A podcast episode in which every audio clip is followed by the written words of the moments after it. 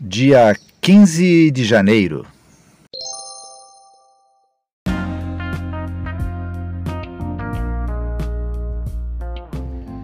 Bíblia Bom Dia, versão Nova Tradução na Linguagem de Hoje. Reflexões, Pastor Israel Belo de Azevedo. Áudio, Pastor Flávio Brim.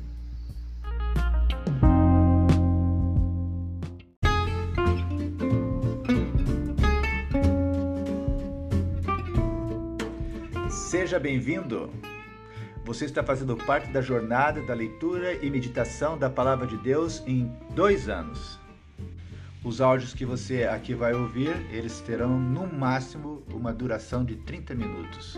Você vai recebê-los diariamente.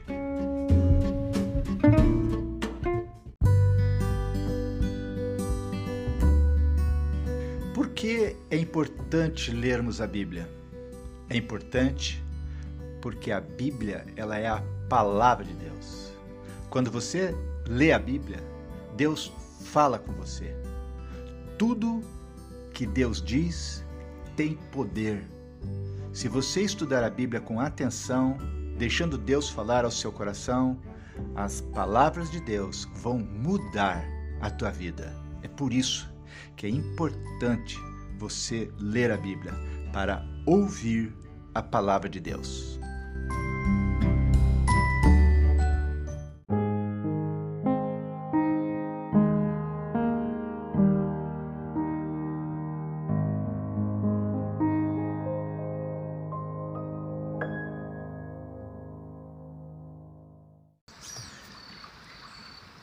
Leitura de 2 Reis, capítulo 7, versículo 1.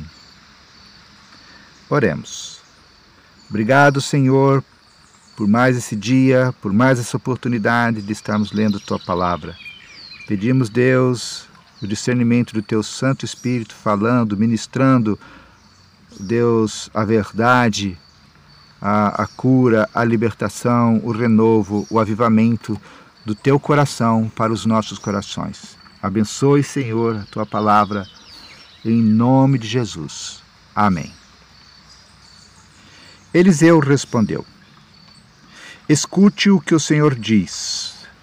Amanhã, a esta hora, você poderá comprar em Samaria três quilos e meio do melhor trigo ou sete quilos de cevada por uma barra de prata. O ajudante pessoal do rei disse a Eliseu: Mesmo que o Senhor Deus abrisse janelas no céu e fizesse cair trigo e cevada, isso nunca poderia acontecer. Eliseu respondeu: Com os seus próprios olhos você vai ver isso acontecer, mas não vai comer. Versículo 3: O exército dos sírios foge. Quatro homens que sofriam de uma doença contagiosa da pele estavam do lado de fora dos portões da cidade de Samaria.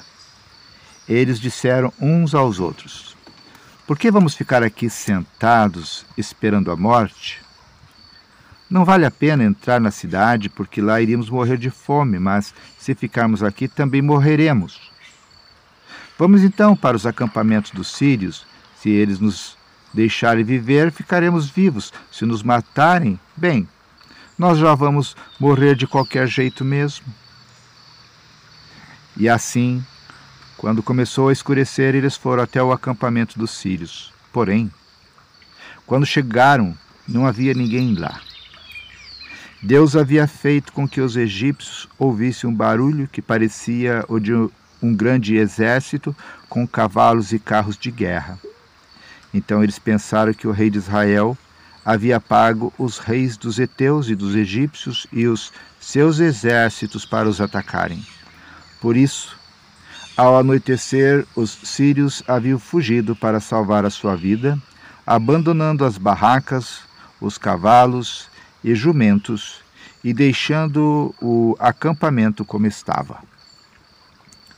Quando os quatro homens Chegaram ao acampamento, entraram numa barraca, comeram e beberam do que havia ali e pegaram a prata, o ouro, as roupas que acharam. Depois saíram e esconderam tudo. Aí voltaram, entraram em outra barraca e fizeram a mesma coisa. Mas então disseram: Nós não estamos agindo bem. Temos boas notícias e não devíamos ficar calados. Se esperarmos até amanhã para contar, certamente seremos castigados. Vamos agora mesmo contar isso lá no palácio. Então, saíram do acampamento dos sírios, voltaram para Samaria e gritaram para os guardas que estavam nos portões: Nós fomos até o acampamento dos sírios e não vimos nem ouvimos ninguém.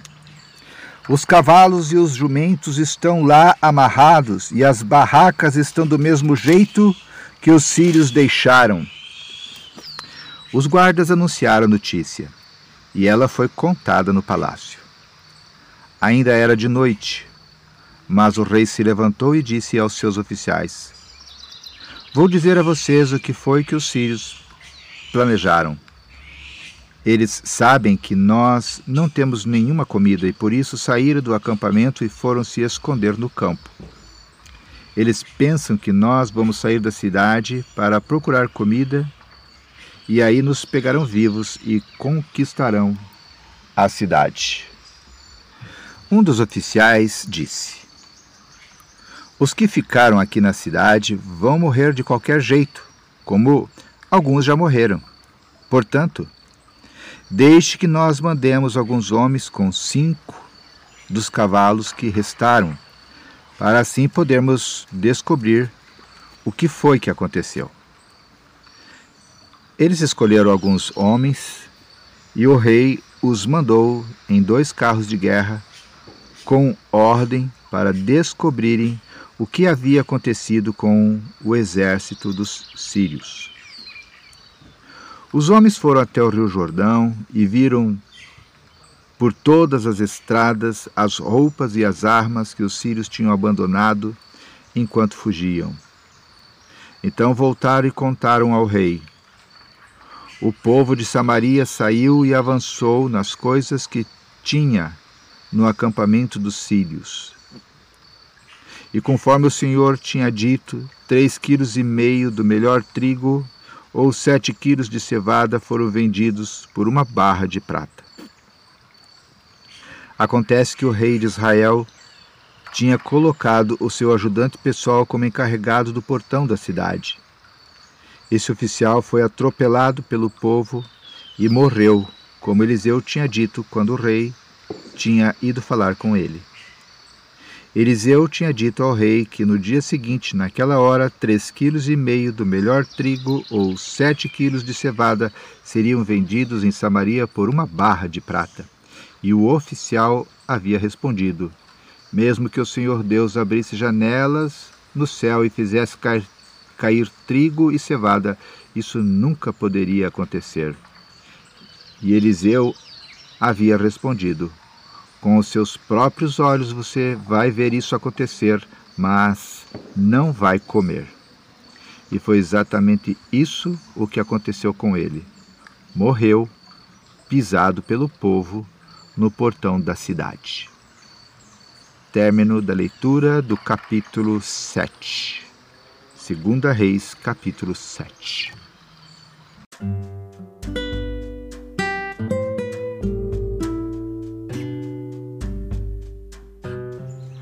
Quero fazer um destaque no texto de 2 Reis, capítulo 7, versículo 2, que passo a ler.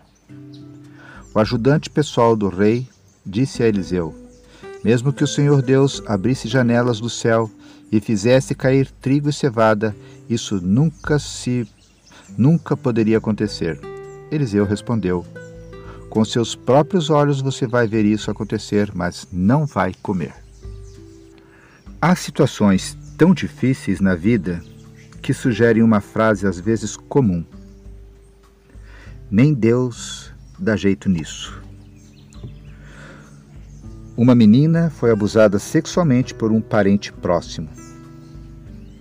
As sequelas foram de tal grandeza que não parece haver cura possível.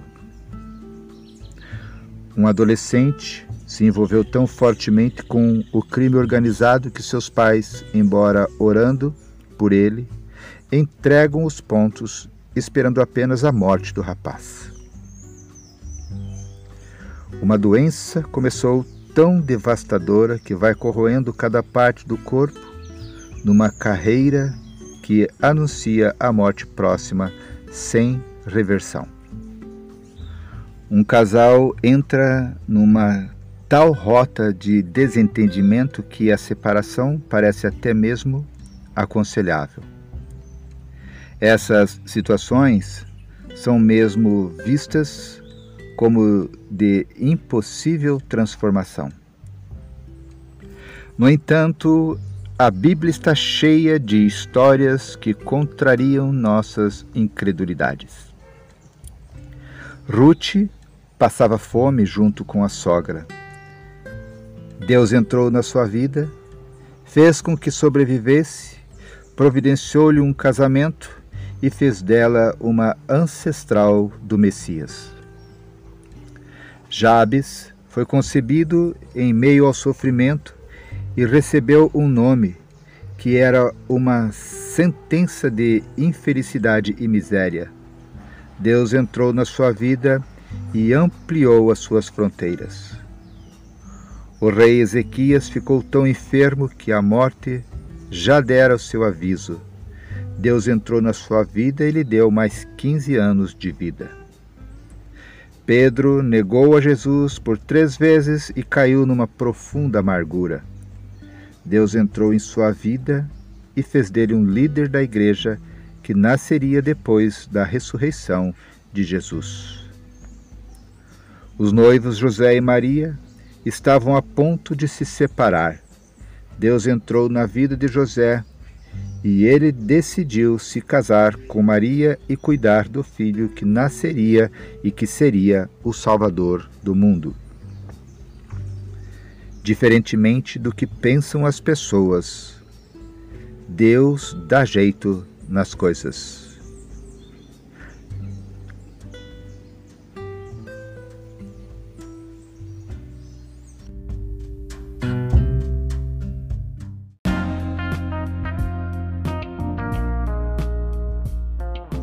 Que bênção, mais um dia terminado. Olha só, estamos já na metade do mês de janeiro. 15 dias já se passaram. Que Deus seja louvado. Glória a Deus. Que Deus abençoe você, sua casa. Que Deus abençoe o seu grupo de leitura bíblica. Se você já conseguiu formar um grupo, então continue firme. Se não conseguiu ainda, forme Comece, ainda é tempo. Você pode começar, porque não importa o dia que as pessoas estão começando a leitura bíblica. Pode ser janeiro, pode ser fevereiro, pode ser julho. Se elas começarem naquele dia, dia 1 de julho, dali a dois anos, elas estarão terminando. Porque a gente vai, é cíclico é, a leitura da palavra do Senhor. Então, continue firme, mobilize as pessoas que você ama. Essa é a minha palavra, o meu desafio. Que Deus te use, que Deus te abençoe. Em nome de Jesus. Amém.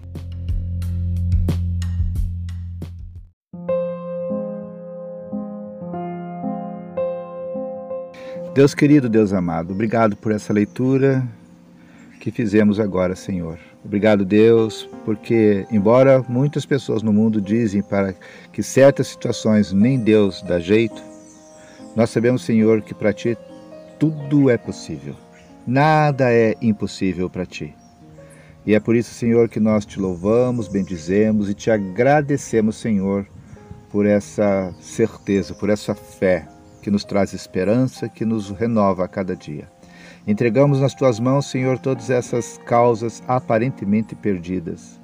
E agora, Senhor, nas nossas mentes estão passando, Senhor, várias situações várias pessoas que parecem, Senhor, que passam por lutas e que vivem o término da, da sua temporada aqui na terra, mas nós entregamos, Senhor, cada uma delas nas tuas mãos.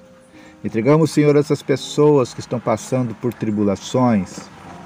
Senhor, pedimos a manifestação do teu poder sobre elas, sobre cada relacionamento conjugal que está abalado. Senhor, os entregamos nas tuas mãos. Entregamos nas tuas mãos, Senhor, as pessoas que estão passando por enfermidade. Ó Deus, cremos que tu és o Deus poderoso que, se tu quiseres, pode mudar essa situação. Nós cremos, Senhor, que tu és aquele que liberta, Senhor, as pessoas do domínio das drogas. Tu podes, Senhor, fazer isso. O mundo diz que nem tu pode fazer, mas nós sabemos que eles estão completamente enganados. Obrigado, Senhor, porque nós podemos descansar as nossas causas nas tuas mãos. Entregamos-te, Senhor, nossa família, nossos relacionamentos conjugais, nossos relacionamentos com os nossos filhos, nossos pais. Entregamos nas tuas mãos, Senhor, ó Deus, o nosso ministério na tua igreja. Entregamos nas tuas mãos, Senhor, o nosso trabalho secular, ali, Deus, nossa vida profissional, onde trabalhamos. Senhor, nós entregamos nas tuas mãos e pedimos, Senhor, que tu tenhas a liberdade de estar ali operando, ó Deus, e abençoando de acordo com o teu querer. Desde já te agradecemos, te louvamos e te bendizemos. Abençoa, Senhor, cada membro desta, desse grupo. Ó Deus, cada família aqui desse grupo de leitura da tua palavra. Abenço... Senhor, te pedimos a tua bênção sobre esse grupo de leitura que está sendo formado agora com esse nosso irmão, com seus familiares, com seus amigos. Abençoa, Senhor, que eles, Senhor, tenham, consigam ter a, a, a disciplina, Senhor, de poder é, chegarem no final, ao término da leitura de toda a tua palavra. E certamente, Senhor, nessa jornada serão tremendamente abençoados por ti. Essa é a nossa súplica agora. Nós profetizamos, Senhor, a vitória deles nesse sentido, Senhor.